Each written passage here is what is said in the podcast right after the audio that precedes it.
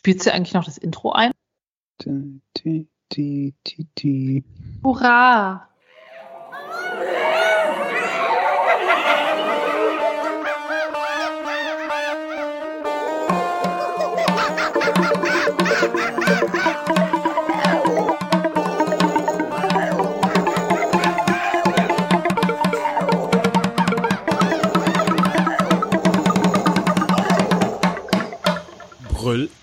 Affen Couch.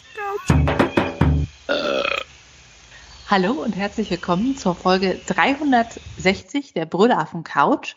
Die Folge, in der wir keinen Schwachsinn mehr erzählen, wie wir jetzt beschlossen haben in der Pre-Show. Wir, das sind natürlich wie immer warm gesessen auf der Couch, der Spritti Hallo und einen wunderschönen guten Tag. und ich, Apfelkern. Ja, wir hatten eine kleine Auszeit. Dieses Alltagsleben kann einen ganz schön in Beschlag nehmen. Aber endlich ist es wieder soweit. Es gibt eine neue Folge der Brüllaffen Couch. Wurde auch so langsam Zeit. Denn inzwischen hat Spritti so ziemlich alles an Filmen gesehen, was da war und muss mal berichten, bevor der Vergessensprozess einsetzt, oder? Ja, ich war jetzt, ich glaube schon einen Monat her, oder, nee, noch nicht einen Monat, aber einen Monat her, dass wir aufgenommen haben. Ich glaube, ich habe da eine Weile gebraucht, bis ich veröffentlicht habe. Ähm, in der Zwischenzeit habe ich diverse Hotels von innen gesehen in diversen Städten in Deutschland und äh, meine Zeit mit Netflix und Co. ein bisschen vertrieben. Ähm, und ja, wirklich die Creme de la Creme gesehen, aber da kommen wir später zu. Ähm, Apropos Creme de la Creme. Einer von uns beiden ist hier jetzt auch TÜV geprüft. ja, Und ähm, damit sind wir jetzt ein TÜV geprüfter Podcast, wenn ich das so sagen darf, nicht wahr? ich glaube, so dürfen wir das nicht sagen, aber So? wir können, können so tun, als ob.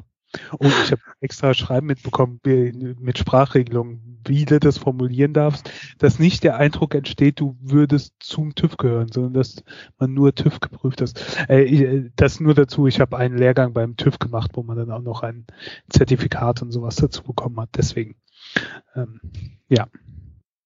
Aber die legen Ja. da sehr viel Wert drauf, wie man es verwendet. Da bleibt mir jetzt nur noch zu sagen, TÜV TÜV mit voller Kraft voraus zum Thema Nummer eins. Ja, und das ist ein etwas trauriges. Ich äh, weiß nicht, Norm MacDonald sagt dir wahrscheinlich nicht nix, oder? Mhm.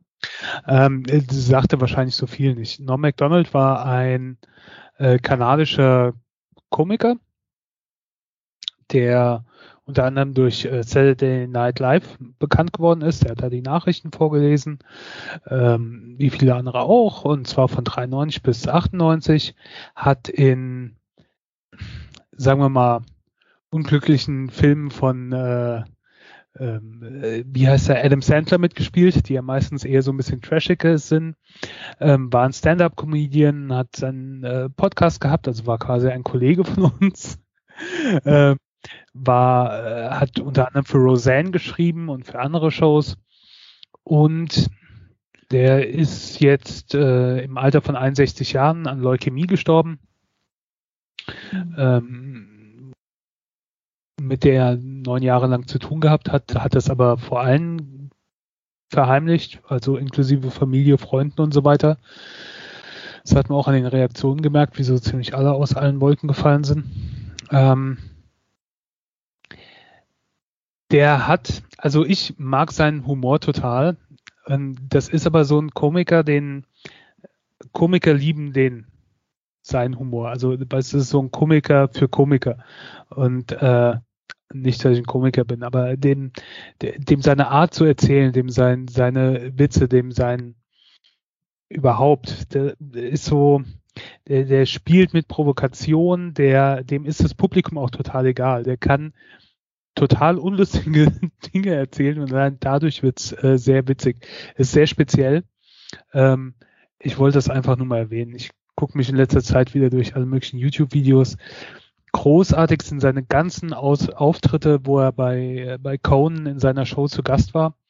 Ähm, von Anfang an eigentlich ständig. Der war sehr oft da. Der hat dann absurde Geschichten und Witze erzählt, die, die sich teilweise über den kompletten, wo er da, da als Gast rumgesessen hat, acht Minuten lang ein Witz, den er immer weiter ausgebaut hat, ist total absurd. Äh, Conan hat jetzt nach dem Tod eine Playlist äh, veröffentlicht mit allen möglichen Videos von seinen Auftritten dort. Und dann ähm, was man vielleicht vorher mal gucken kann, ist ein Video, das ist äh, schon vier Jahre alt oder so, von äh, Nerdwriter, Nerdwriter, Writer. Äh, das ist ein YouTube-Kanal. Ich weiß gar nicht, ob der noch irgendwas Neues macht. Ähm, der hat sehr schön, also es ist nur acht Minuten lang, aber der hat so ein bisschen die Art und Weise von, von seinem Humor erzählt. Ähm, ja, dann können wir reingucken. Also er polarisiert natürlich sehr. Der ist unter anderem bei Saturday Night Live rausgeschmissen worden, sehr wahrscheinlich, erzählt man sich zumindest, weil er zu der Zeit da in der Sendung war, wo O.J. Simpson der Prozess und äh, der Mord und so weiter war und er halt ständig Witze auf Kosten von O.J. Simpson gemacht hat und auch immer wieder erwähnt hat, dass er seine Frau umgebracht hat. Und äh, der Chef von NBC oder so oder irgendjemand, der da das Sagen hatte, ähm, war befreundet mit O.J. Simpson und wollte das dann nicht mehr und so ist er dann seinen Job losgeworden und ist da rausgeflogen. Ähm, kann man auch ja von halten, was man will. Ähm, ich habe nur gedacht, ich äh, weise mal drauf hin. Wie gesagt, in den Shownotes könnt ihr mal reingucken. Es ist sehr, sehr speziell. Es ist eine sehr äh, interessante Art. Äh, ähm, aber mir macht es immer großen Spaß. Andere Sache mal, zu. Hm? Sorry, ja. Andere Sache zu sehr, sehr speziell. Ich habe alte Saturday Night Live Folgen nicht gesehen, aber neuere und fand das einfach super merkwürdig. Also ich habe die Folge gesehen, wo Elon Musk und Miley Cyrus zusammen zu sehen sind und habe einfach gedacht, wow, es ist einfach super amerikanisch. Also dieser die, diese gestellte Freundlichkeit und dieser übertriebene Applaus und dieses absolut überzogene, einstudierte, es hat mich einfach total befremdet. Kannst du das nachvollziehen oder ist das jetzt ein spezieller Fall für diese eine Folge gewesen? Also die Elon Musk war schon sehr speziell, ähm, aber die letzte Staffel war auch nicht so doll. Wem das nichts sagt, Saturday Night Live, es gab ja auch mal auf Deutschland RTL Samstagnacht, was so ein bisschen sich daran orientiert hat. Ähm, Saturday Night Live gibt seit 1975 äh, durchgängig, ist wie gesagt jeden Samstagabend eine Show, wo dann äh, ein, ein Gast präsenter auftritt, das ist dann irgendeine Berühmtheit, wie zum Beispiel Elon Musk und irgendein Musikstar, in dem Fall dann Miley Cyrus, aber alle möglichen anderen. Ähm, und halt eine Reihe von Komikern, die dann Sketche spielen, Einspielfilme und so weiter und so fort und äh, Parodien machen und sowas und ähm, äh, das ist für viele Komiker so ein großes äh, äh Start, ja, Start, Start Dingsbumsbrett, also unter anderem äh, Chevy Chase, Dan Aykroyd, John Belushi, äh, Sarah Silverman, Adam Sandler, den schon angesprochenen, Bill Farrell, Tracy Morgan, Jimmy Fallon, Tina Fey, Amy Poehler, Seth Meyers, Fred Armisen, äh, Will Forte, Andy Samberg, eine Riesenreihe halt von Leuten, die da äh, immer mit drin sind. Ähm, und es gibt auch viele Kinofilme, die da drauf zurückgehen. Also diese ganzen Leute, die dann ähm, äh, Blues Brothers zum Beispiel haben, äh, war vorher ein Sketch bei Saturday Night Live. Ähm, die Coneheads ähm, und so weiter und so fort. Also da ist viel draus hervorgegangen. Ähm, aber ja, das ist manchmal sehr speziell, manchmal kapiere ich den Humor auch nicht, manchmal ist es auch einfach nicht lustig. Das ist halt so, ja, es kommt halt dann jeden Samstag, also nicht durchgängig, wir haben halt immer so Seasons.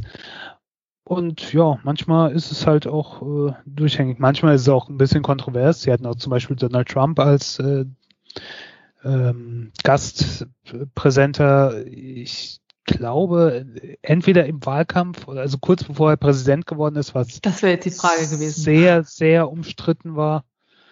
Ähm, auch eine sehr komische Folge. Also da, bei Elon Musk schon noch ein bisschen besser, aber ja, manchmal haben sie halt auch so Quatsch, Mist da drin. Also ist halt eine Institution im amerikanischen Fernsehen.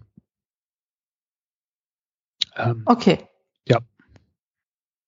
Gut, dann haben wir das schon mal geklärt. Was auch aus Amerika kommt, oder zumindest was ich zuerst in amerikanischen Twitter-Ärzte-Bubbles gelesen habe, ist Eva McTeen gegen Corona. Hast du das auch mitbekommen? Man ist ja immer auf der Suche nach dem neuen super Zaubermittel und Ja, Ja. also ich, ich habe das schon ein paar Mal genommen. Jedes Mal, wenn ich äh, Wurm hatte. Das ist das Okay. doch das Zeug, oder? Gegen Pferdewürmer oder irgendwie sowas. Äh, es gibt da so eine Paste. Ich habe das für Würmer nie verwendet. Da gibt's ähm, also so äh, Mebendazol und ähnliches eher, aber okay. Ich verschreibe das regelmäßig bei Krätze. Wirkt super und bei Rosatia, weil das tötet nämlich eben äh, bestimmte Würmer ab, aber auch Milben, zum Beispiel Krätzemilben und Läuse. Und bei Krätze gibt es Tabletten mit Ivermectin, die super gut wirken. Und das gibt es in der Creme-Variante bei Rosatia, weil bestimmte Hautmilben halt die Entzündung dabei fördern. Und ich musste doch sehr schmunzeln, als ich lesen habe, es wirkt gegen Corona. Und zwar wurden In-vitro-Tests gemacht, wo eben die Viren mit richtig hohen Dosen von Ivermectin beträufelt wurden. Das ist ein Stoff, der letztendlich bestimmte Ionenkanäle hemmt, äh, glutamat-aktivierte Chloridkanäle, die in quasi dem Nervensystem der äh, Insekten, oder das sind ja keine Insekten, der Würmer und Milben eine ähm, ja, äh, signalübertragende Wirkung haben. Und wenn das gehemmt wird, dann sterben die letztendlich. Aber da wir diese Chloridkanäle nicht haben, ist das für Menschen ungefährlich. Und jetzt hat man versucht, ob man damit Corona auch abtöten kann, was ja auch irgendwie ein ganz komischer Denkprozess ist, weil das eine sind Viren, die sich gar nicht selber vermehren, die gar nicht an sich ein Nervensystem haben und das andere sind ja doch kleine Lebenswesen. Das heißt, ganz verschiedener Zielorganismus, aber eben in hoher Dosierung hat es die Viren getötet und deshalb haben sie jetzt gesagt, naja, das könnte ja doch das Wunderzeug sein. Und Nein, nein. Die, die sagen, das ist das Wunderzeug, Achso, das die- ist das Wunderzeug. die ganzen. Rechtsaußen-Konservativen, äh, der Coronavirus ist ein Hoax, aber wenn er es doch nicht ist, dann nehmen wir jetzt die Pferdemedizin, weil hauptsächlich wird das ja in der Veterinärmedizin eingesetzt gegen irgendwelche Würmer oder sowas, zumindest in einer bestimmten Form. Die nehmen das ja wirklich en masse zusammen mit ihrem Chlor und was weiß ich, was sie da alles schlucken und äh, wundern sich, dass es da dran dann auf einmal so halb sterben. So, so absurd und dieser Schwachsinn schwappt ja auch, schwappt ja alles dann danach auch hier rüber. Ja. Also das Ivermectin an sich ist ganz gut verträglich. Achtung, bestimmte Säugetiere werden davon aber umgebracht. Also da gibt es auch im Wikipedia-Artikel nochmal eine gute Anleitung. Collies, Collie-Mischlinge, Shelties, Bobtails, verwandte Hunderassen, die äh, haben Gendefekt, die sterben an dem Zeug. Also Achtung, bevor ihr eure Haustiere mitbehandelt. Es gibt auf der Website des RKI ein ganz schönes PDF-Dokument, so zur Übersicht von medikamentösen Therapieoptionen bei Covid-19 und da ist Ivermectin auch äh, aufgelistet unter keine Zulassung, gute In-vitro-Aktivität in toxischen Dosierungen, antiinflammatorische Effekte, Hinweis auf schnellere Besserung sowie Reduktion der Mortalität bei Gabe in der äh, Standarddosierung. Und dann aber widersprüchliche Daten in Bezug auf virale Clearance, ähm, niedriger Evidenzgrad, Einsatz zur Therapie oder Prophylaxe nur im Rahmen von kontrollierten klinischen Studien, also nichts ist. Und es ist auch so krass, was die Leute dann einfach blind in sich hineinpfeifen, nur weil irgendwer gedacht hat, hey, wir probieren es hier mal mit unserer Pferdewurmpaste. Ja. Und äh, es scheint ja wirklich auf in den Vereinigten Staaten frei verkäuflich zu sein, eben in so einer Pferdepaste. Ja, das, das ist halt, das ist halt der Punkt. Also es ist rezeptfrei für äh, als Pferdemedizin. Und ähm, deswegen holen die sich halt das Zeug für Pferde. Hat natürlich das Problem, dass ein Pferd in der Regel ein höheres Gewicht hat als Menschen und ähm, äh, weswegen es dann zu einer Überdosierung kommt. Also Woraufhin- 0,2 Milligramm pro Kilogramm Körpergewicht für Menschen. Ne? Ihr müsst dann gut abwiegen, eure Pferdepaste und nochmal die Dosierung in der Paste nachlesen. Dann wird das schon. Ja, bei, bei Pferden ist es ja dann, glaube ich, auch in Tablettenform oder so. Auf jeden Fall hat die FDA, also die Food and Drugs Administration, ähm, auf Twitter einen schönen Satz geschrieben. You aren't a horse, you aren't a cow. Seriously, all of you, stop it. Ähm, ja, also ihr seid kein Pferd, ihr seid keine Kuh. Ernsthaft, hört auf mit dem Scheiß so ungefähr. Ähm, frei übersetzt. Ja, es ist, keine Ahnung. Äh, äh, bei so Sachen bin ich so ein bisschen, wenn die so einen Scheiß glauben, lass so schlucken. Ich weiß nicht. Das ist, das ist so, also ich meine, in, den USA muss man ja ehrlich sagen, ist ja wirklich schlimmer, ist, aber das kommt halt auch alles nach und nach hierher. Das merkst du ja auch jetzt schon, dass, wo in den USA alle mit Wahlbetrug rummachen, auf einmal fangen sie jetzt auch hier damit an. Hat die AfD das dann auch übernommen und jetzt hat der Söder damit noch rumgescherzt und so weiter und so fort es ist so halt, du siehst was in den USA, was extrem ist und denkst dir, Mensch, wie bescheuert sind die und kurz drauf greift dann irgendjemand in Deutschland auch auf. Hat nicht, schlägt nicht ganz so die Wellen oder zumindest alles noch nicht so, aber ich weiß nicht. Ja. Mhm. Der Wahnsinn ist ansteckend. Ja, ich bin auch so müde. Ich war jetzt, ich war in, in letzter Zeit jetzt in Düsseldorf, in Köln und in Frankfurt und ich bin jedes Mal in so eine verdammte Kundgebung reingelaufen. Jedes Mal habe ich gedacht, oh, Lautsprecher, oh, kleine Menschengruppen, oh, viel Polizei. Und dann stand ich ja nicht drin, aber da habe ich schon gehört über die Lautsprecher die ganzen komischen Ansagen und dann direkt wieder abgedreht. Was die für eine Zeit verschwenden, das, ach, das ging mir so auf die Nerven. Ich bin da echt genervt von.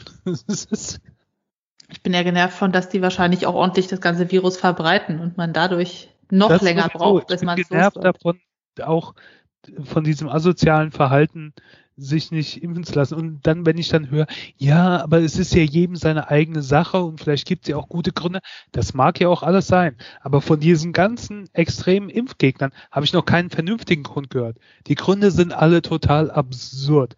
Das und eigentlich müsste es einen viel größeren Aufschrei geben. Weißt du, du hörst dann immer die paar Hanseln, die da so, äh, äh, äh, danke Merkel, Merkel bringt uns um und Bill Gates und Chip und tralala.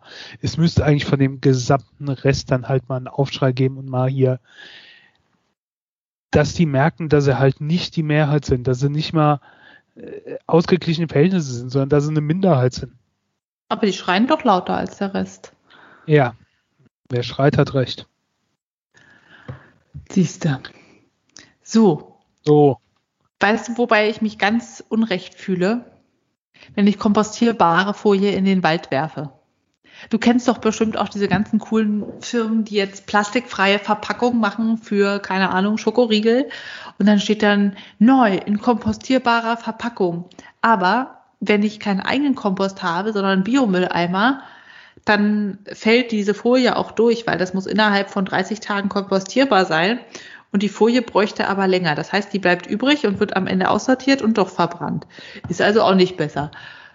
Und jetzt waren wir letztens unterwegs per Radtour. Und ich dachte mir, naja, jetzt könnte ich die auch einfach in den Wald schmeißen. Ist doch kompostierbar. Aber dann dachte ich, ach, ich kann jetzt hier nicht irgendwie eine Folie in den Wald schmeißen. Was ist denn das? Das, ist, das macht man doch nicht. Ja, Hast du Erfahrung damit? Wie löst man dieses Problem? Wie kompostiere ich die Folie ohne eigenen Kompost?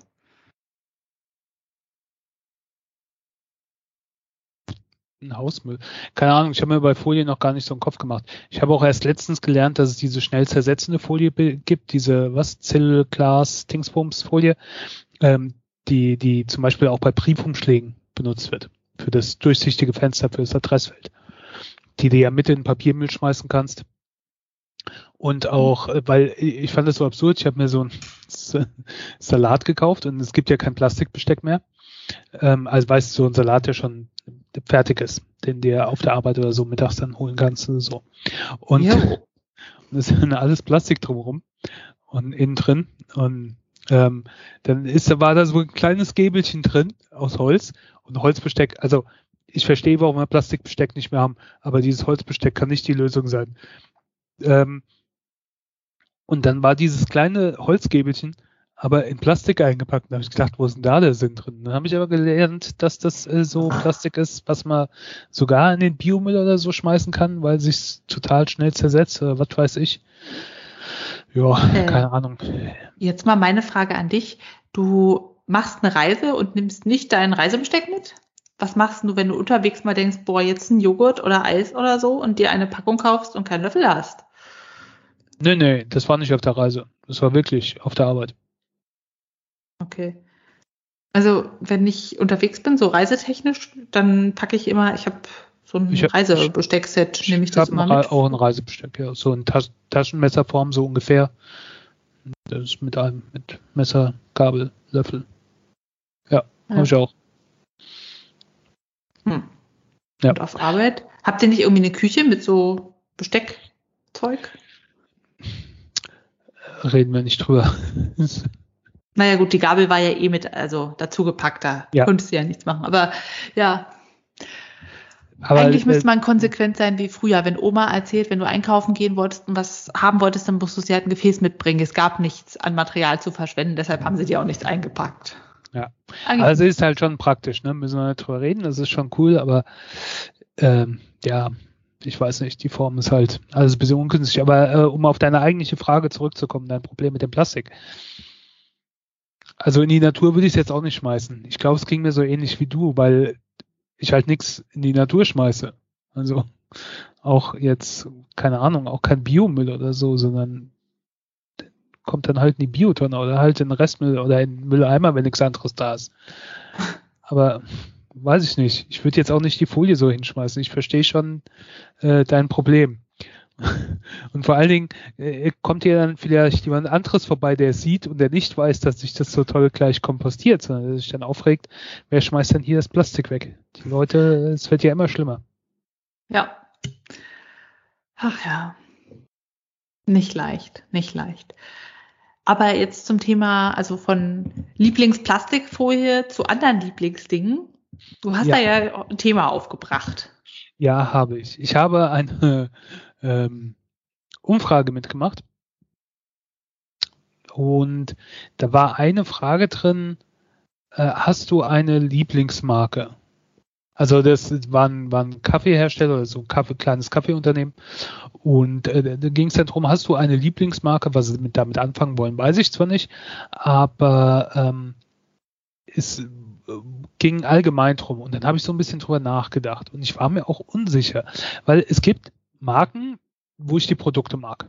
Also die ich auch gerne nutze. Zum Beispiel mein Rechner ist ein Mac Mini, ich habe eine Apple Watch und ich habe ein Apple Handy. Ich lebe ganz gut in diesem Apple System. Äh, und ich mag es auch und es macht mir, gefällt mir auch. Und es hat auch seinen Grund, warum ich das benutze und kein Android-Handy.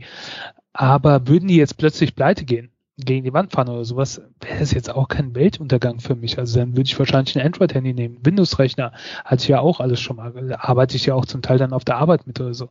Ist jetzt auch kein Problem. Und dann gibt es so andere Sachen wie ähm, äh, ich fotografiere mit Fuji-Kameras, aber würde Fuji pleite gehen, und das ist ja nicht so unwahrscheinlich, äh, dass äh, alle Fotoapparathersteller Probleme bekommen oder dicht machen. Das ist ja äh, nicht gerade ein wachsender Markt, sondern es geht in die andere Richtung. Ja, dann würde ich mir halt einen anderen nehmen, den es noch gibt. Dann ist mir so äh, Leica eingefallen, weil ich deren, deren Form oder deren Sachen so ganz mag, aber ich weiß nicht. Hm ist halt so, was Apple jetzt für mich beim Handy ist, war früher halt Nokia, weil ich mag Apple jetzt wegen der Bedienung, ist einfach und ich bekomme das so vorserviert und ich muss mir nichts großartig Gedanken machen. Das war früher halt Nokia für mich, da konntest du bedienen, ohne dass du jemals eine Anleitung oder sonst was benutzt hast. Aber die vermisse ich jetzt auch nicht mehr. Ähm, dann habe ich, sind mir noch so Lebensmittelmarken oder sowas eingefallen, aber das, das sind Sachen, die ich, die ich mag, also bei Lebensmitteln jetzt nicht, aber bei anderen Sachen, die ich mag, aber als Lieblingsmarke, keine Ahnung, so Lebensmittelmarken sind für mich halt völlig austauschbar. Da zählt für mich das Produkt an sich, ne? Keine Ahnung. Wenn ich Milch brauche, dann hole ich mir Milch, dann ist mir eigentlich egal, von welcher äh, Molkerei oder sonst irgendwie das kommt. Oder die alternativen Milchprodukte. Ja, genau. Ähm, ist aber jetzt nicht, dass ich, keine Ahnung, dass ich nur das Joghurt von dem und dem esse oder nur das Brot von der Bäckerei oder so. Das ist dann halt die Bäckerei, wo ich gerade vorbeikomme oder so. Ich weiß nicht, es gibt also für mich nichts so, wo ich sagen würde, oh, ohne diese Marke könnte ich gar nicht mehr. Oder ich, ich brauche jetzt unbedingt das von denen, sondern hm, der, für mich geht das Produkt an sich vor und wenn ich damit klarkomme, ist alles gut. Und wenn es halt nicht mehr so ist oder nicht mehr existiert, dann äh, nicht mehr, keine Ahnung. Wie ist das bei dir?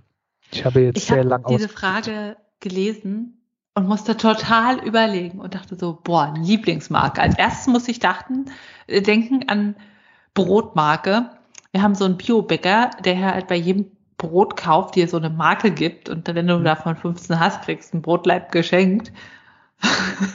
ich finde den Bäcker toll, aber das ist halt ein Lebensmittel. Yeah. Wie du sagst, ich sterbe nicht, wenn es dieses Brot nicht mehr gibt. Ich wäre schon echt traurig, aber ich überlebe das. So, dann habe ich weiter überlegt, ohne welche Marke kann ich nicht leben? Und dann wirklich ist es ganz schwer, so mit Kleidung. Das ist total austauschbar. Es ist alles nur funktional.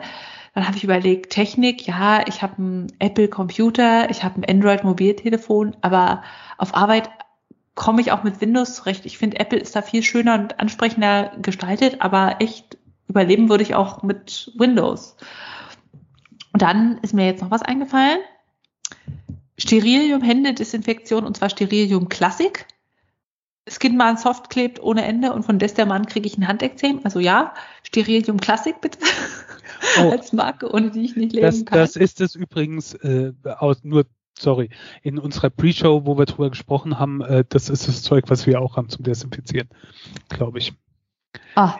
Irgend sowas mit Sterilium habe ich auch gesehen. Ja, also Sterilium Virogat finde ich trocknet total aus, hat natürlich ein breiteres Wirkspektrum, aber Sterilium Classic super. Auch wenn man Hände äh, steril wäscht, trocknet es gut ein, man kommt gut in Handschuh. Mag ich, kriege ich kein Ekzem von. Hinterlässt eine schöne Glycerinschicht.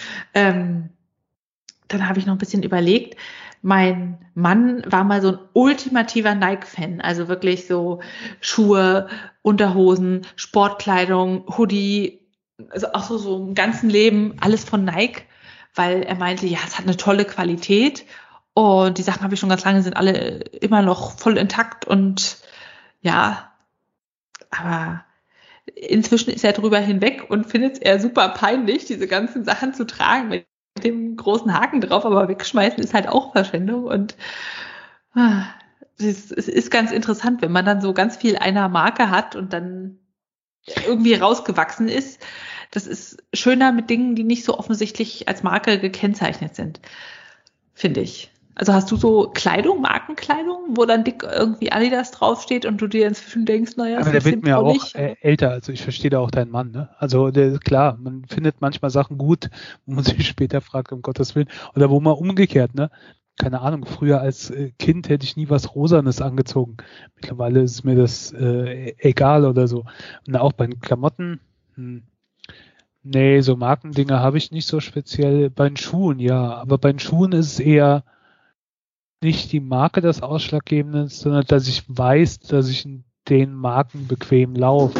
Also habe ich halt zwei Marken, von denen ich mir die Schuhe kaufe.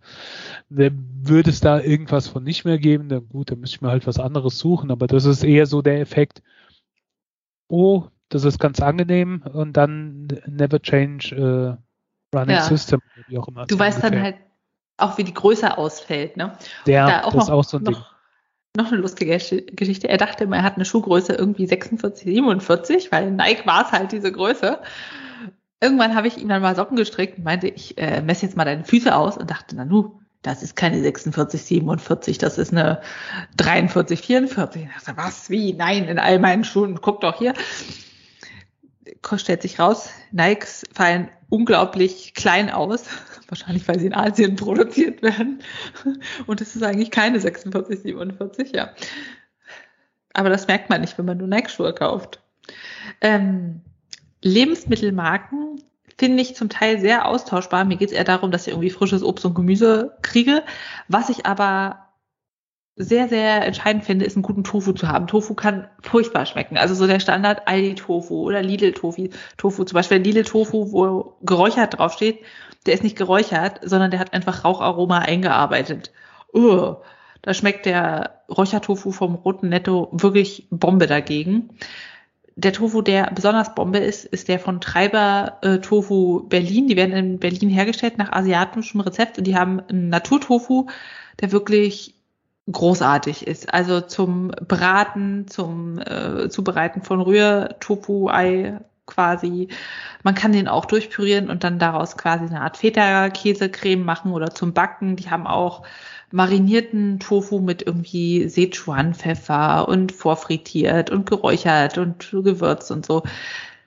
Unglaublich lecker. Also wenn ihr den mal irgendwo findet im Asialaden oder so, die sind alle super. Die, die schmecken auch nicht bröselig und fest, sondern einfach richtig lecker. Die sind so in asiatischen Supermärkten, sind aber eben hergestellt aus europäischem Soja, was nicht genverändert ist und super lecker. Ja, also den würde ich richtig doll vermissen, wenn ich ihn nicht mehr kriegen würde. Sterilium Classic.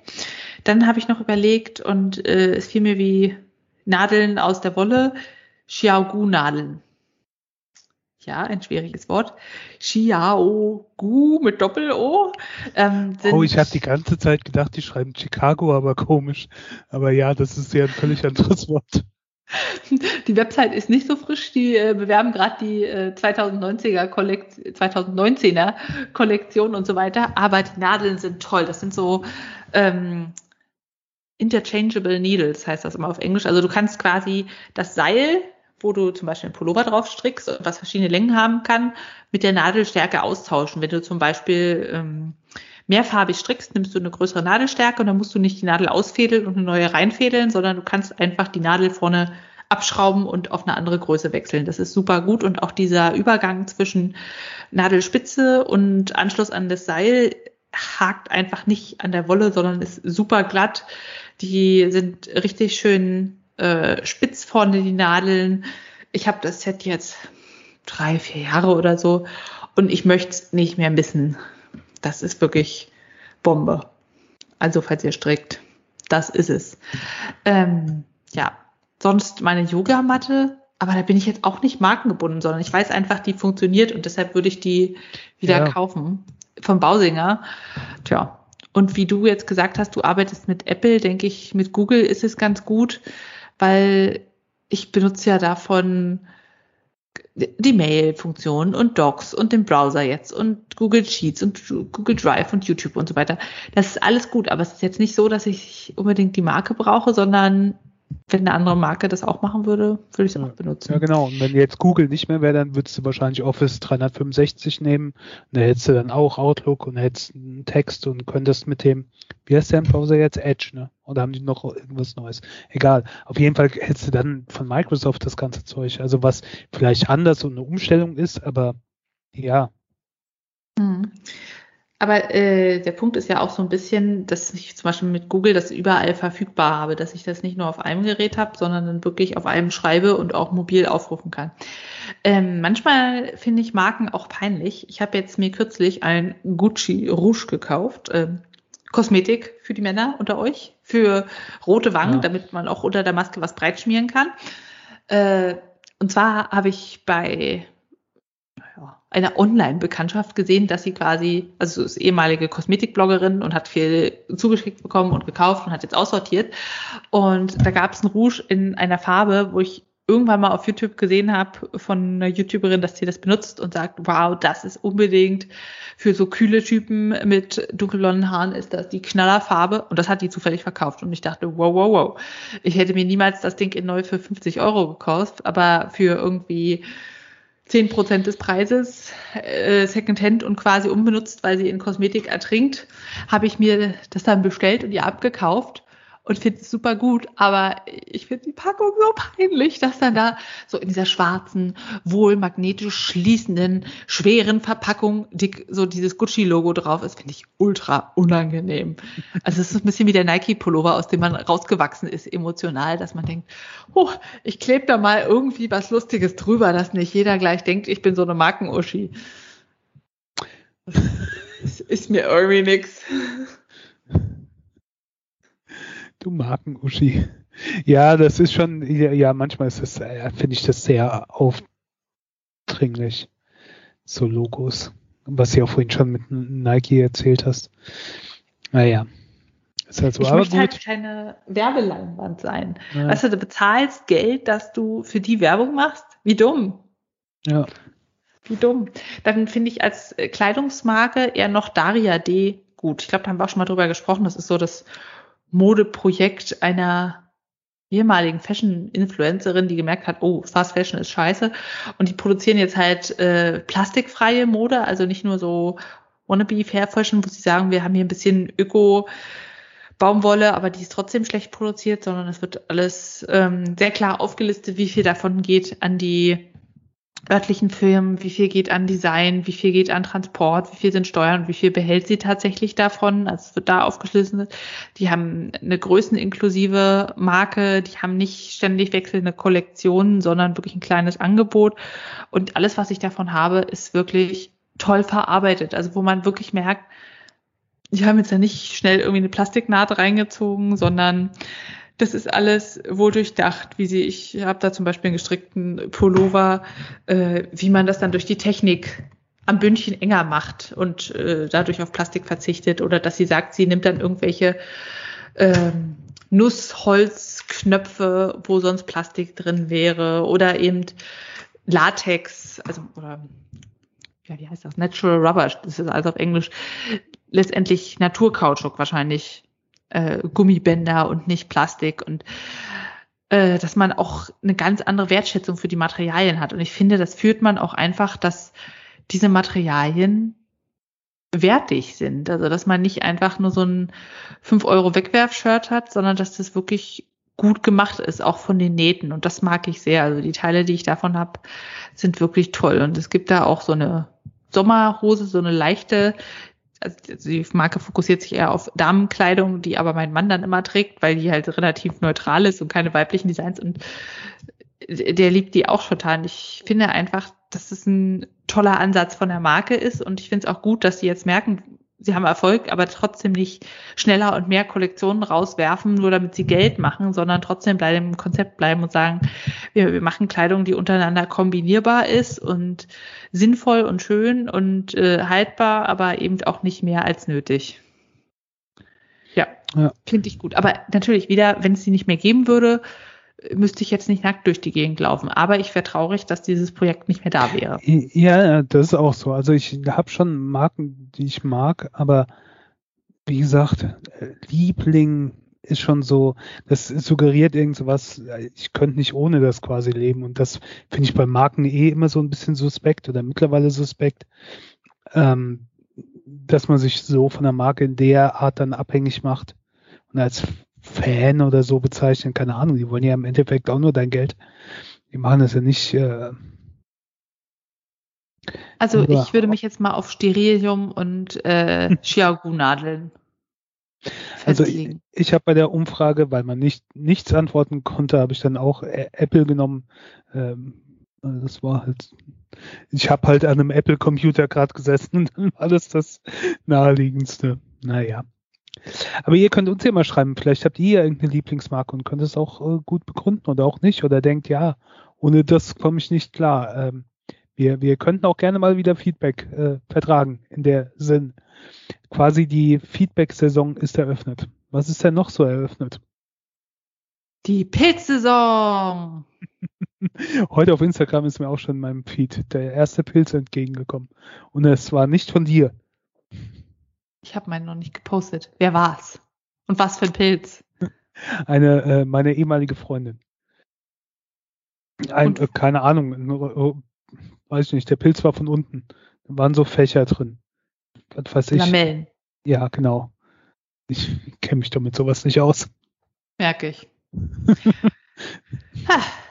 ja, also äh, es ist ein 1A-Pilzwetter. Es ist nicht zu kalt, es ist feucht. Leute, geht raus und holt euch die Pilze. Die Pilz, ich habe euch auch letztes Jahr erzählt, dass ich so Pilzvideos gesuchtet habe, wie dann die Leute durch den Wald gehen und sagen, heute ist wieder ein Tag im Wald. Hier sehen Sie eine krause Glucke. Man beachte die schöne Formung der Oberfläche. Also, also wenn ich das so monoton reden, wo man sich denkt, wow, alles, was die in ihrem Leben haben, sind diese Pilze, aber das meinen die richtig ernst. Das habe ich mir angeguckt. Das ist so meditativ. Und wir waren im Wald gestern und ich habe ganz viele Schirmpilze gefunden und die auch schon so richtig schön paniert und wie so ein Schnitzel gebraten. Und ich habe äh, viele Maroden gefunden. Ja, das war so ziemlich an Sortenvielfalt, ein paar verschimmelte Ziegenlippen, aber ich freue mich einfach. Es ist so schön rauszugehen und durch den Wald zu laufen. Oh, und auf dem Weg zum Wald gab es noch einen Wollladen mit handgesponnener Naturwolle. Ich weiß jetzt also, welche Socken Oma zu Weihnachten kriegt. Ich freue mich jedenfalls, dass wieder Pilzwetter ist. Geht raus und genießt es, solange diese Zeit des Jahres besteht. Ja, und äh, so, so tolle Sachen einfach für umsonst im Wald. Es fasziniert mich jedes Mal. Und das ist halt auch so, weiß ich nicht, so aufregend. Du siehst, hier war schon mal jemand, da sind Pilzreste, der ist schon mal umgedreht, da hat jemand schon was klein geschnippelt. Und äh, das, das hat auch so, so, so was Spielerisches, dass du wirklich versuchst, die Pilze einzusacken, bevor jemand anders kommt. Geht das dir auch so oder bin ich da der einzige Bekloppte? Bitte? nee, wahrscheinlich bist du nicht die einzige Bekloppte. Vielen Dank dafür. du bist nicht allein. Schön. So, jetzt zurück so. zur Filmaffencouch, dem Hauptevent heute Abend. Äh, äh, nach der Met Gala. Serienaffencouch erst als äh, Vorspeise. Ich habe eine Serie geguckt, wo ich definitiv nicht die Zielgruppe bin. Ähm, und zwar Al-Rawabi, Al-Rawabi School for Girls. Entschuldigung, wenn ich das nicht richtig ausgesprochen äh, äh, habe. Das ist eine jordanische Jugenddrama-Miniserie. Ich habe in meinem Leben noch keine jordanische Serie geguckt. Du hast dein Proxy umgestellt und bist einfach im Ausland geortet worden, hm? Äh, nein, nein. Ich habe es auf äh, Netflix geguckt. Kann man äh, gucken, ist dieses Jahr veröffentlicht worden und stand so prominent da und keine Ahnung. Ich habe es dann angeklickt und habe es dann auch durchgeguckt. Es sind sechs Folgen, äh, ungefähr 45 bis 50 Minuten, um die wichtigste Frage für dich zu beantworten. Und äh, es ist so eine, ja, so eine äh, Teen-Drama-Serie. Ähm, halt in einem interessanten äh, Setting in der Mädchenschule in Jordanien wurde dann äh, ja und dann gibt es da Situationen, dass es häufiger Mobbing-Attacken gibt und es gibt so diese diese wie heißen die Queen Bees und sowas und halt eher die Außenseiter und ähm, dann kommt zu einem Vergeltungsschlag und das eskaliert dann und wird schon sehr dramatisch. Also das Ende ist ohne zu spoilern, äh, durchaus krass. Und ähm, es war interessant anzugucken. Ich kann es ehrlich gesagt nicht bewerten. Es war, mich hat in dem Sinn so ein bisschen die, Ex also es ist auch nicht wirklich exotisch. Also das Setting ist zwar Jordanien, aber es ist jetzt sowas, das könnte man der Art auch in allen möglichen anderen Ländern, also mit Sicherheit gibt es auch US-Serien oder so in der Art. Aber keine Ahnung, also ich fand, äh, äh man kann mal, kann mal reingucken. Ähm, es, weiß ich nicht. Wahrscheinlich wird es die einzige jordanische Serie in meinem Leben bleiben, aber war okay. Damit bist du 100% weiter als irgendwie 99,5% der vergleichbaren Altersgruppe, würde ich mal sagen. ja. Mindestens. Ähm, ja. Es, es, sind aber auch viele in meiner und deiner Altersgruppe weiter als du äh, mit den Gilmore Girls, aber du holst auf. Ja, ich habe die Staffel 1 nämlich jetzt gesehen in unter einem Monat. Also falls ihr sie noch nicht kennt, die Gilmore Girls sind eine quasi brandaktuelle Serie, nur so knapp 20 Jahre alt. Also falls ihr schon mal davon gehört habt, good for you, ist sehr sehenswert. ähm, die Serie wurde von 2000 bis 2007 gefilmt, was ja natürlich sehr schön ist nach Spritty-Kriterien, da man jetzt keine Cliffhanger hat, sondern alles durchsuchten kann.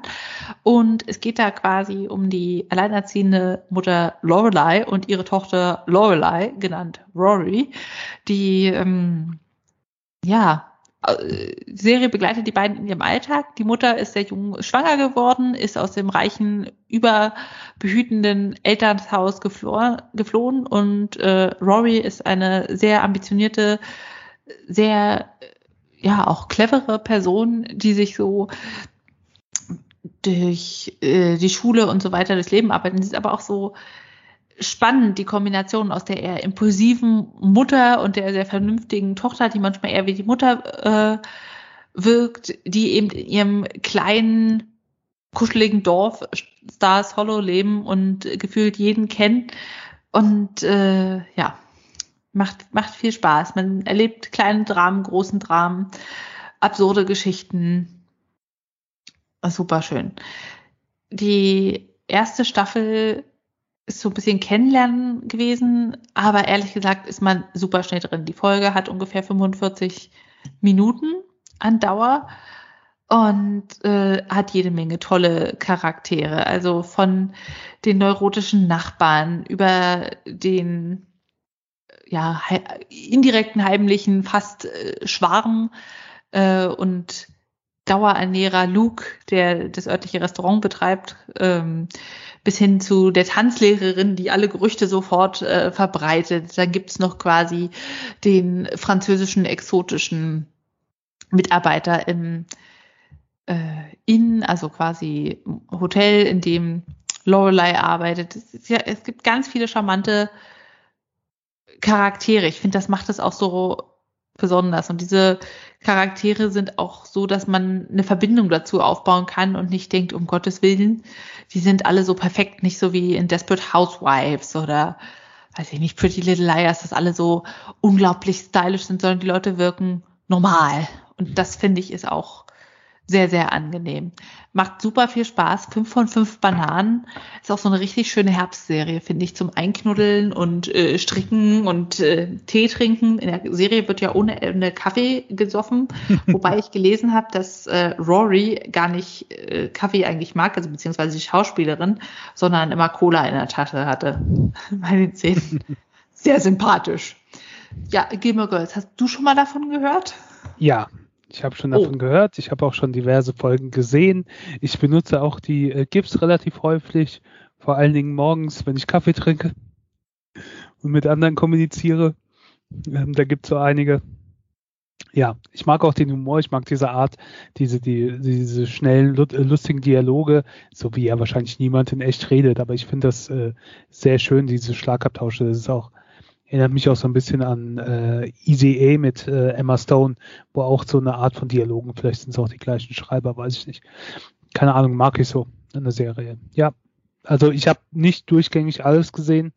Äh, es steht auf meiner Liste, aber man kommt hier zu nichts. Ja, aber wir können jetzt auch Gilmore Girls als Gift benutzen. Gut, dann äh, werden wir das machen. Sehr gut ich komme ja zu nichts mit Serien, weil ich lauter Filme gucke. Filme, die teilweise Zeitverschwendung sind. Wie zum Beispiel Gibt es ein Leben nach der Party oder Afterlife of the Party, der in der Netflix-Rangliste relativ weit oben war in letzter Zeit, ist äh, Anfang September rausgekommen. Ähm, mit Victoria Justice in der Hauptrolle. Äh, es ist. Hm, also es sind zwei Freunde. Äh, Cassie ist eher draufgängerisch und Lisa ist eher ruhiger und während die eine Party machen will, will die andere lieber daheim bleiben. Und dann ist die Geburtswoche auch so ein Ding, wo, also früher hatten wir sowas ja nicht, du hattest Geburtstag und das war's, aber jetzt gibt es auch die Geburtswoche. Auf jeden Fall, da will sie ständig Party machen und ähm, also Cassie, die Draufgängerin, und stirbt dann aber einem unglücklichen äh, Unfall äh, wenn ich mich richtig erinnere, hält sie sich am Waschbecken fest und das Waschbecken bricht ab und sie knallt mit dem Kopf auf die Kloschüssel. Oh. Ja. Und dann ähm, steht sie aber über ihrem Körper, also ungefähr, auf jeden Fall ist sie dann nicht im Himmel und nicht in der Hölle, sondern in einer Zwischenversion und es ist ein Jahr später und sie bekommt so einen, einen Schutzengel, einen Engel, der, der sie begleiten soll und sie muss noch drei wichtige Dinge erfüllen von Leuten, die sie mochte, damit sie dann quasi ihren Weg in den Himmel findet und dafür hat sie, ich weiß gar nicht mehr, eine Woche Zeit oder irgendwie sowas. Ähm, und zwar bei ihrer Mutter und ihrem Vater, die getrennt leben und ähm, ihrer besten Freundin. Und ja, und dabei begleiten wir sie und es ist so bescheuert. So bescheuert. Es ist so unsympathisch, die Dialoge sind so bescheuert. Die, der Ablauf ist komisch, die Logik passt nicht. Also abgesehen davon von der Logik mit. Ne? Also wenn du die Prämisse akzeptierst, ist es immer noch sehr, sehr komisch. Und ähm, ich weiß nicht, Charaktere sind zum Teil nicht sympathisch und es ist, es ist, weiß nicht, keine Ahnung ich weiß nicht, wieso es in den Netflix-Charts äh, so weit oben ist. Vielleicht, weil Victoria Justice einigermaßen populär ist. Ähm, aber nee, äh, eins von fünf Bananen. ja. Also es hat einen Grund, dass es keine Serie, sondern nur ein Film geworden ist. Ja. also zumindest für mich, keine Ahnung. Ähm, das nächste ist äh, Kate, der nächste Netflix-Film. Wie gesagt, ich war die ganze Zeit in Hotels und naja, Fernsehprogramm ist jetzt nicht so mein Ding, dann habe ich halt auf dem Tablet äh, gestreamt. Ähm, Kate ist ein äh, Netflix-Film mit ähm, Marie Elizabeth Winstead in der Hauptrolle und die mag ich ja sehr.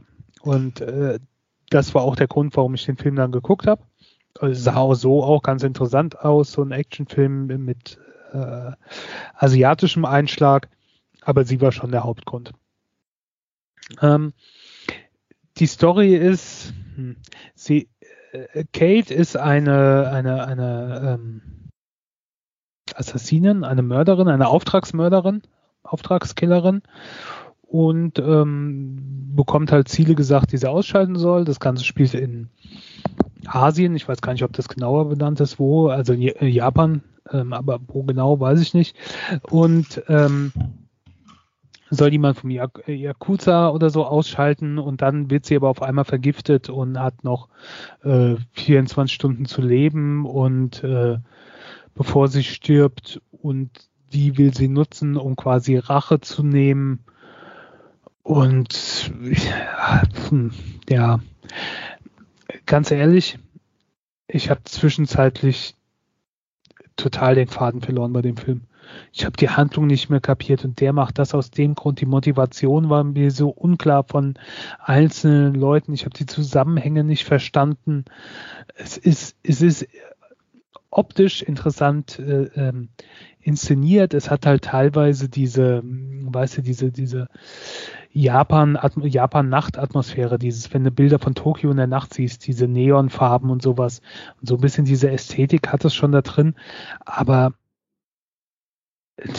der Film, auch hier hat mich die Logik dann teilweise äh, verlassen. Ähm, ja, Woody Harrison spielt noch mit, das ist quasi ihr Mentor oder Auftragsgeber.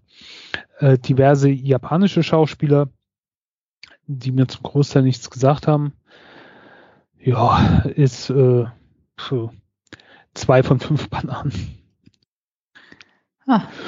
Ja, eigentlich schade. Ähm, wie gesagt, ich mag die Schauspielerin, aber die rettet den Film dann auch nicht für mich. Und ähm, hast du auch noch mal was Gutes hier nach den ganzen durch? Wir steigern uns, wie du merkst. Das war okay. 1 von 5, jetzt sind wir bei 2 von 5. Jetzt kommen wir zu 3 von 5. Ähm, auch ein Netflix-Film, und zwar I'm All Girls. Und äh, der spielt äh, in Südafrika. Ein südafrikanischer Mystery-Thriller. Äh, mit keinem Schauspieler, den ich gekannt habe. Äh, passieren Morde an gewissen Leuten und die kriegen dann Initialien in ihre Brust geritzt von früher vermissten Kindern und eine Polizistin wird darauf angesetzt und äh, ermittelt da zusammen mit ihrer Kollegin, die so, wie heißen die, diese, diese, diese CSI-Teams da, diese wie Mark Rennecke da so ein bisschen, da die Gerichts Kriminalbiologe. Genau sowas und Gerichtsmediziner und sowas, die Tatort Spurensichern, Spurensicherung, das habe ich gesucht, ja, die da halt so Sachen suchen.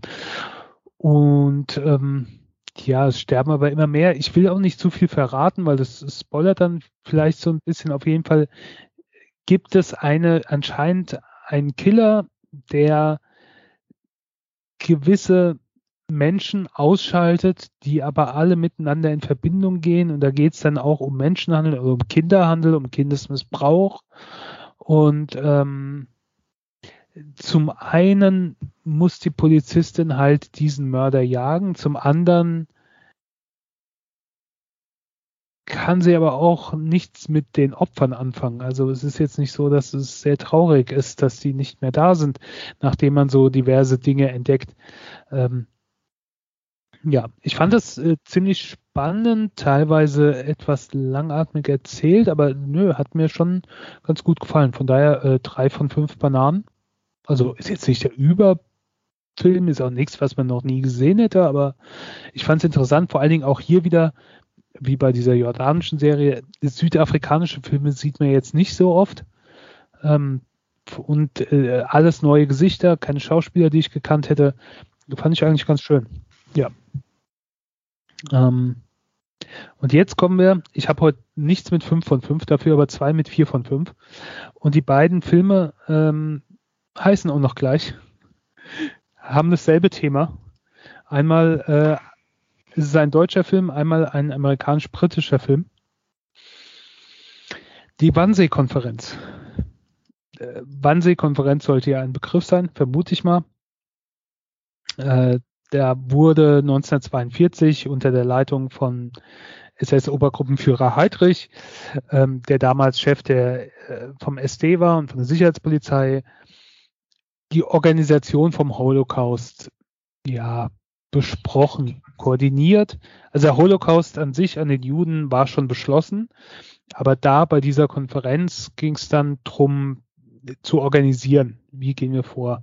Wie bringen wir die Leute um? Wie gehen wir mit den Massenmorden vor? Äh, wie deportieren wir die? Wie bringen wir die irgendwo hin? Ähm, von wo kommen sie? Wo gehen sie hin und sowas?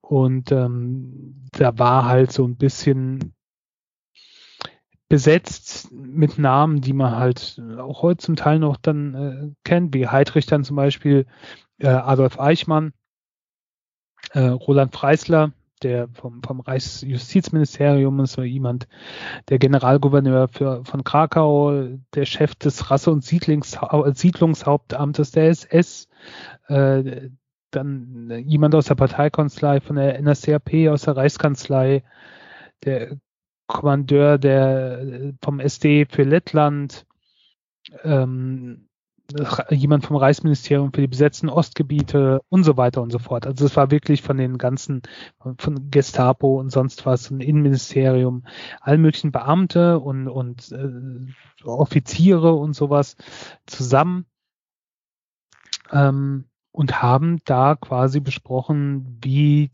dass der Holocaust effektiv so stattfinden sollte und organisiert werden soll. Wer zum Beispiel zuerst äh, deportiert wird und in welcher Reihenfolge und was man mit denen macht und wer alles wird. Ne? Was ist mit Halbjuden? Was ist mit Volljuden?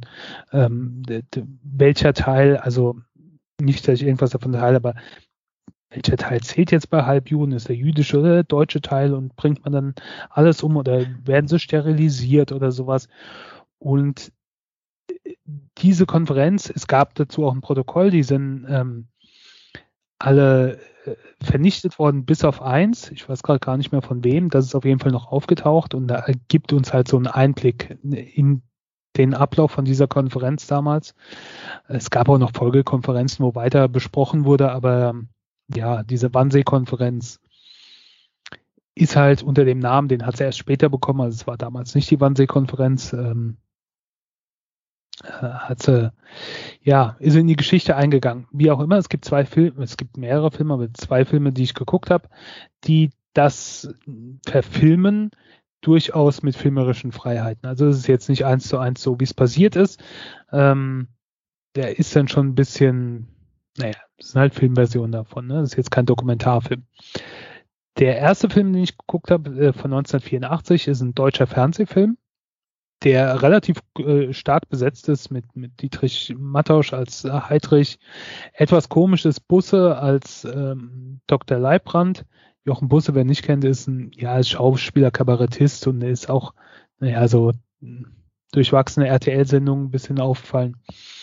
Robert Azon spielt mit. Also es ist zu der damaligen Zeit war das schon große deutsche Fernsehpersönlichkeiten, äh, Schauspieler und so weiter.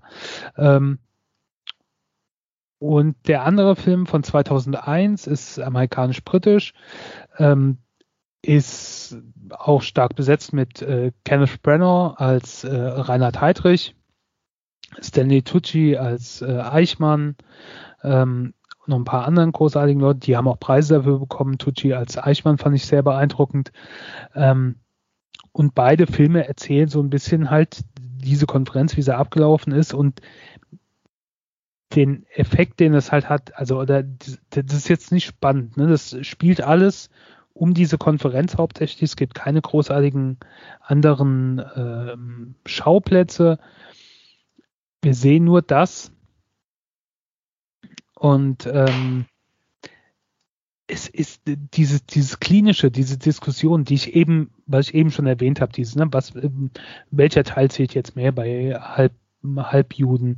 Ist die jüdische Feilschen um Menschenleben, als wäre es Genau. irgendwie Ja, die Gurke mit dem Kratzer. nicht nur die beachten es auch gar nicht. Dann gibt es halt andere, die zwar gewisse Bedenken in manchen Bereichen haben, aber dennoch ähm, die, die haben halt nur mit gewissen Formulierungen oder so, auch wie sie damit umgehen, ne, wie äh, dass sie wie sie behandelt werden und dann sagt irgendwer, sagen sie auch, wie es ist, die werden umgebracht so ungefähr. Es ist schon, es ist halt dieses Kühle, dieses Klinische, dieses Kalte, dieses, ja, Bürokratische, dieses Bürokratische Diskutieren, was ja, äh, was man ja von überall her kennt, wo es stinklangweilig ist, wie es darum geht, wie eine Umgehungsstraße oder so gebaut wird. Aber hier ist es halt keine Umgehungsstraße, sondern es geht um den Massenmord. Und das macht es halt so beängstigend und, und absurd, dieses, das Ganze, was dahinter steht. Das fand ich schon auf gewisse Art, also ich möchte nicht sagen, es ist ein schöner oder toller Film, aber es ist auf jeden Fall sehenswert. Ähm, und das Gute ist, wenn ihr auf YouTube sucht nach die Wannsee-Konferenz und dann in Klammern 1984, dann findet ihr den Film, also den deutschsprachigen Film von 1984. Der erste Treffer müsste das dann gleich sein, geht äh, ungefähr anderthalb Stunden. Ähm, und es ist ja auch wichtig mit dem 1984 hinten dran. Es gibt nämlich noch eine andere Version, keine Ahnung, die habe ich noch nicht gesehen, weiß ich nicht, was das ist. Es wurde ein paar Mal verfilmt. Ähm, mit die Wannsee-Konferenz 2001 findet man auch den anderen, der ist aber ein bisschen komisch so äh, äh, ähm, aufgezeigt, wahrscheinlich damit, ähm, damit man, damit YouTube das nicht sperrt, keine Ahnung. Den habe ich mir ausgeliehen bei Amazon, den gab es für irgendwie 1,99 Euro oder so. Also sie sind, man kann sie beide sehen. Ähm, ja, ist halt, keine Ahnung. Es ist, ne, so, ich finde, beide bringen das einigermaßen gut rüber. Wobei ich sagen muss, Kenneth Branagh, ich mag den ja so ein bisschen als Schauspieler und der wirkt halt schon fast eine Spur zu sympathisch als Heidrich. Was, ähm, was man ihm natürlich auch nicht so vorwerfen kann. Das, äh, keine Ahnung.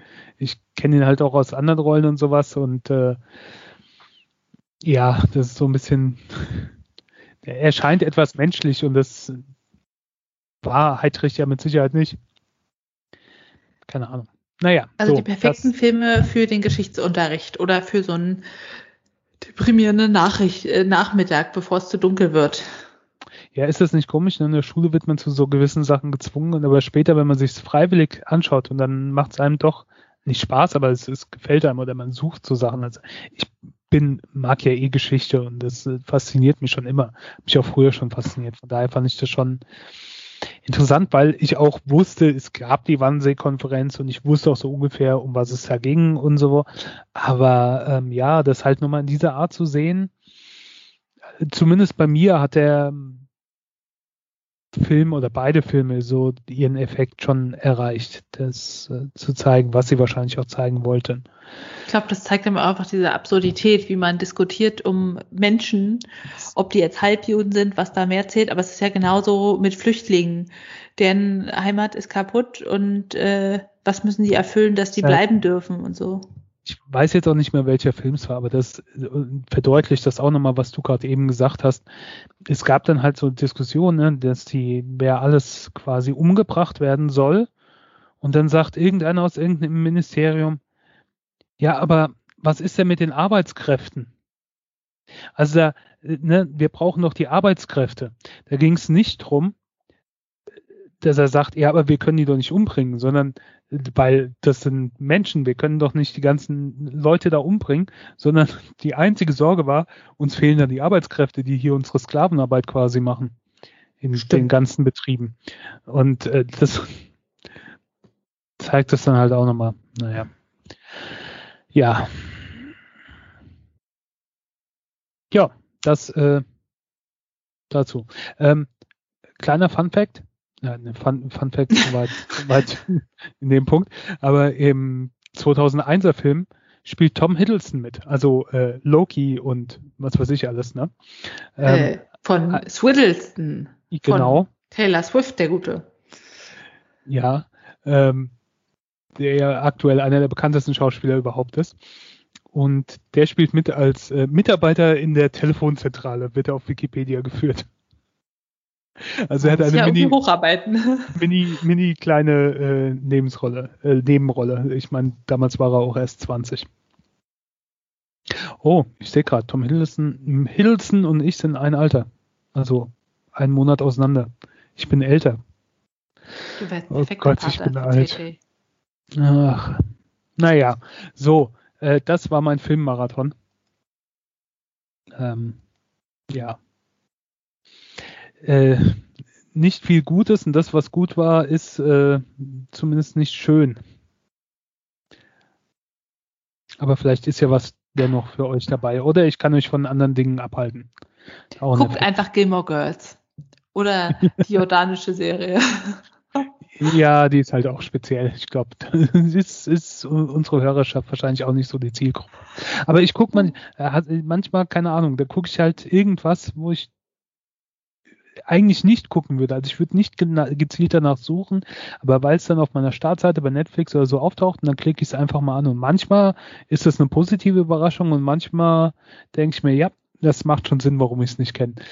Ähm, das diese jordanische Serie bereue ich jetzt nicht, aber normalerweise hätte ich sie wahrscheinlich auch nie geguckt. So. Mhm. Also mein Plan ist jetzt die Gilmore Girls zu gucken, bis sie alle sind. Sollte zwischendurch der Witcher rauskommen, gucke ich den Witcher. Und danach, keine Ahnung, es gibt bestimmt noch mehr 20 Jahre alte Serien, die ich noch nicht gesehen habe. ja, das ist ja das Schöne. Es ist dann auch alles vorbei. Man muss auf keine neuen Folgen warten. Ich bin auch so fasziniert. Die benutzen AOL Pager. Das ist mittlerweile auch so, wo ich ältere Serien oder Dinge nochmal geguckt habe. Ich habe Ausschnitte von How I Met Your Mother gesehen, was ja jetzt in meinem Gefühl keine alte Serie ist. Oder auch ähm, ähm, von den Anfängen von Big Bang Theory. Aber da ist dann schon die Technik so veraltet teilweise. Das ist wirklich, was sie benutzen oder als toll äh, äh, sagen, das ist krass, ist krass, wie sich doch alles weiterentwickelt. Wir bekommen es manchmal gar nicht so mit, weil sich es mit uns entwickelt. Ja. ja. Was ich bei Gamer Girls auch krass finde, dass sie nicht sterben, so wie die sich ernähren. Also die frühstücken irgendwie Pop-Tarts, äh, mittags scheint es nie was zu geben und abends gehen sie mal zu Luke Diner, zu Luke's Diner essen und essen Burger. Und trinken tun sie den ganzen Tag Kaffee und einmal die Woche gibt's quasi frisch gekochte Speisen bei der Familie, also bei den Großeltern. Bei den Großeltern, ja. Ja, es ist faszinierend. Ja. Na gut, also ich wäre durch für heute. Ich bin auch durch. Ähm, ich hoffe, ihr geht in den Wald, bis wir uns das nächste Mal hören und sammelt ein paar Pilze. Und aber nur die, die ihr kennt. Geht vielleicht auch äh, wählen. Oh ja. Schadet vielleicht nichts. Ich habe ich hab schon gewählt per Briefwahl, aber mich sehr schwer getan. Aber da können wir ja irgendwann vielleicht demnächst mal drüber reden. Ja. Bei der nächsten Folge wissen wir, wie es ausgegangen ist. Ähm, ich habe die Briefwahl auch schon abgeschickt. Tja, ja.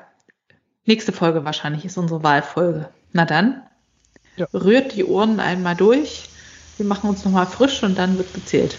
Genau, macht nichts, was wir nicht auch tun würden. Bis dann. Ciao. Bis dann. Tschüss.